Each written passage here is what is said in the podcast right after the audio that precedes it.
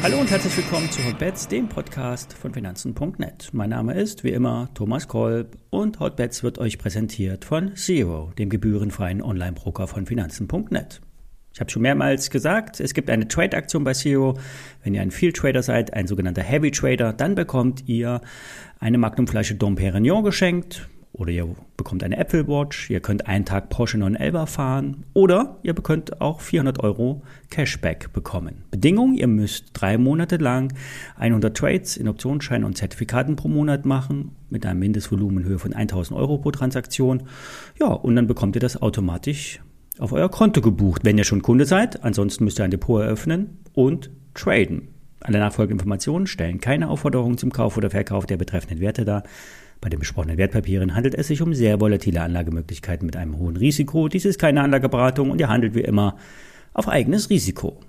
Ja, starten wir heute gleich mit den Einzelaktien. Seit zwei Tagen zieht die Morphosis an. Hintergrund ist eine Analystenstudie der Royal Bank of Canada. Im Speziellen geht es um den um das US-Pharmaunternehmen Inseed oder Inside. Inside ist ein Pharmaunternehmen, das rund 18 Milliarden Dollar schwer ist und fast 3 Milliarden Dollar äh, Jahresumsatz macht und neue Potenziale sucht. Der Analyst der kanadischen Bank sieht vor allen Dingen attraktive Biotech-Titel als Übernahmeziele an. Viele Pharmafirmen sind durch den Kursabschwung attraktiv bewertet und haben Produkte in der Pipeline, die in den äh, Studienergebnissen positiv verlaufen. In Phase 2 äh, sind die dann möglicherweise und im nächsten Schritt lässt sich dann nämlich eine Zulassung ähm, vielleicht zeitnah erreichen sprich in den nächsten Jahren. Und ähm, diese Partner sucht nun in Seed oder Inside. In diesem Paper wurde nun explizit die Morphosis erwähnt. Morphosis hatte lange Zeit als eine Art Zulieferer für die Pharmabranche gearbeitet, hat Grundlagenarbeit geleistet und über Lizenzmodelle Produkte in einer frühen Phase abgegeben. Das richtige Geld wird aber mit zugelassenen Medikamenten gemacht.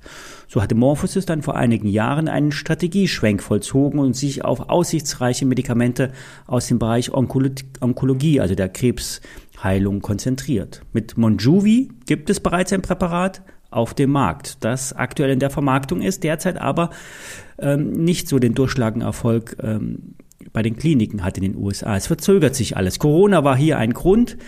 Die Durchsetzung bei den Klinikärzten dauert aber auch noch äh, immer ein bisschen länger, wenn es nicht vielleicht gleich ein Wunder, Wundermedikament ist. Monjovi wird in den USA äh, durch die angesprochene Inseed äh, vermarktet. Auch weltweit hat die Firma mit dem Nasdaq-Listing einen exklusiven Vermarktungsansatz. Pfizer scheint in diesem Zusammenspiel auch eine äh, Rolle zu spielen.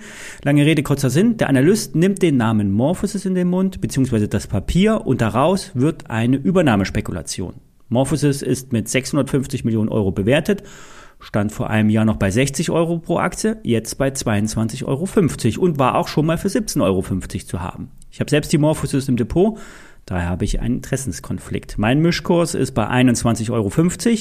Das Spekulationsziel ist kurz unter 30 Euro bei mir. JP Morgan sagt neutral, Kursziel 34 Euro. Bärenberg ist am optimistischen, sagt Kursziel 65 Euro und begründet das mit den Studiendaten, die möglicherweise positiv eingeschätzt werden könnten. Fazit, Morphosis wird nur mit dem Cash-Anteil bewertet. Die Medikamente und die Forschungspipeline, die gibt es quasi pro bono obendrauf. Morphosis macht Verlust, versucht zwar die Geldverbrennung zu reduzieren, konzentriert sich auf aussichtsreiche Produkte, doch vor 2025 kann nicht wirklich von einem ausgeglichenen Ergebnis ausgegangen werden. Ich bleibe dabei, der Abwärtstrend wurde verlassen, 27 Euro ist das nächste Ziel bei einer bestätigten News kann es sehr schnell höher gehen. Wenn das alles Fake News sind, sind wir schnell wieder auf 18 Euro oder darunter.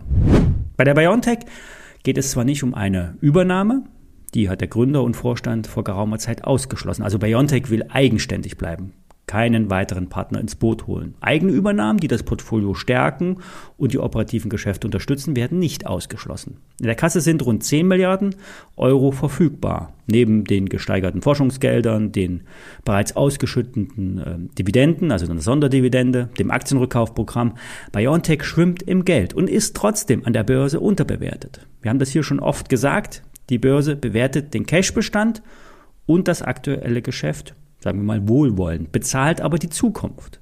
Die ist bei BioNTech aussichtsreich, doch noch nicht mit Umsatzzahlen belegbar. Die Impfstoffumsätze werden abfallend eingeschätzt auf der Zeitachse. Auch wenn die US-Regierung jetzt äh, zusätzlich 3,2 Milliarden US-Dollar für den neuen Impfstoffbooster bereits zugesagt hat. Die Zulassung, die könnte jetzt bald kommen.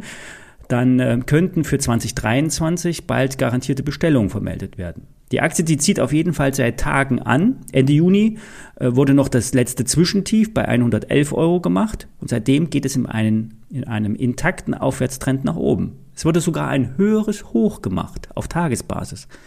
Auf Wochenbasis liegt die Hürde knapp unter 170 Euro. Dann würde die Aktie die anderthalbjährige Seitwärtsphase nach oben verlassen.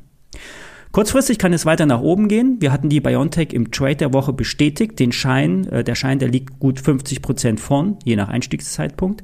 Ich hatte gesagt, dass jeder selbst seinen Take Profit festlegen muss. Ich bin in die Aktie investiert. Ich habe daher einen Interessenskonflikt, den ich hier immer wieder benennen muss. Mir würden 170 Euro erst einmal reichen. Kurz unter 200 Euro wäre aber ähm, es auch möglich, dass die Aktie dorthin geht, wenn die Notfallzulassung der FDA kommt und es dann zur vierten Impfung kommt kommt. Wenn dann nochmal die EU nachlegt bei der Impfstoffbestellung, und das muss sie bei den derzeitigen Infektionszahlen, dann kann es noch einmal sprunghaft nach oben gehen. Die kanadische Regierung hat sich auch positiv zum Thema Fortführung der Impfung geäußert. Die Aktie bekommt Momentum. Ich bleibe dabei.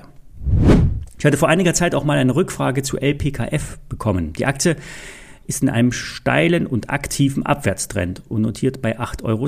Ich habe den Wert auch äh, im Depot durchschnittlich zu 11,50 Euro und liege 25 Prozent hinten. Eine derbe Enttäuschung. Die Firma wird derzeit mit 200 Millionen Euro bewertet. Das Wachstum ist zwar zweistellig, doch die Aufträge zur hauseigenen Lead-Technologie wurden immer wieder angekündigt. Schwarz auf weiß ist aber derzeit nichts zu sehen. Haug Aufhäuser sagt, Ruhe bewahren. Die selbst entwickelte Lasertechnologie dürfte nach Aussage der Experten vor allen Dingen bei den faltbaren Smartphone-Displays zum Einsatz kommen. Die Bank sieht Samsung als First Mover. Der südkoreanische Technologieriese könnte der erste größere, größere Kunde sein. Das Umsatzpotenzial mit faltbaren Smartphones äh, wird insgesamt, äh, also der Analyst beziffert das auf über 100 Millionen Euro. Der erste größere Auftrag könnte im zweiten Halbjahr eintrudeln, so der Analyst. Es ist entscheidend, dass die reduzierten Prognosen gehalten werden und nicht schon wieder angepasst werden.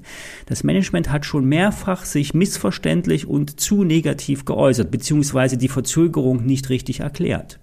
Am 27. Juli sind die Zahlen angekündigt für das abgelaufene zweite Quartal. Ich halte die Aktie weiter. Ich kaufe vielleicht auch noch mal zu, um den Einstandskurs zu mischen und hoffe, dass die Aktie bald anspringt. So, das war's für diese Woche. Wir hören uns Montag wieder. Wenn ihr wieder mal eine Aktie besprechen wollt oder eine Meinung zum Podcast habt, schreibt mir eine Mail an hotbets@finanzen.net. Bis dahin, schönes Wochenende.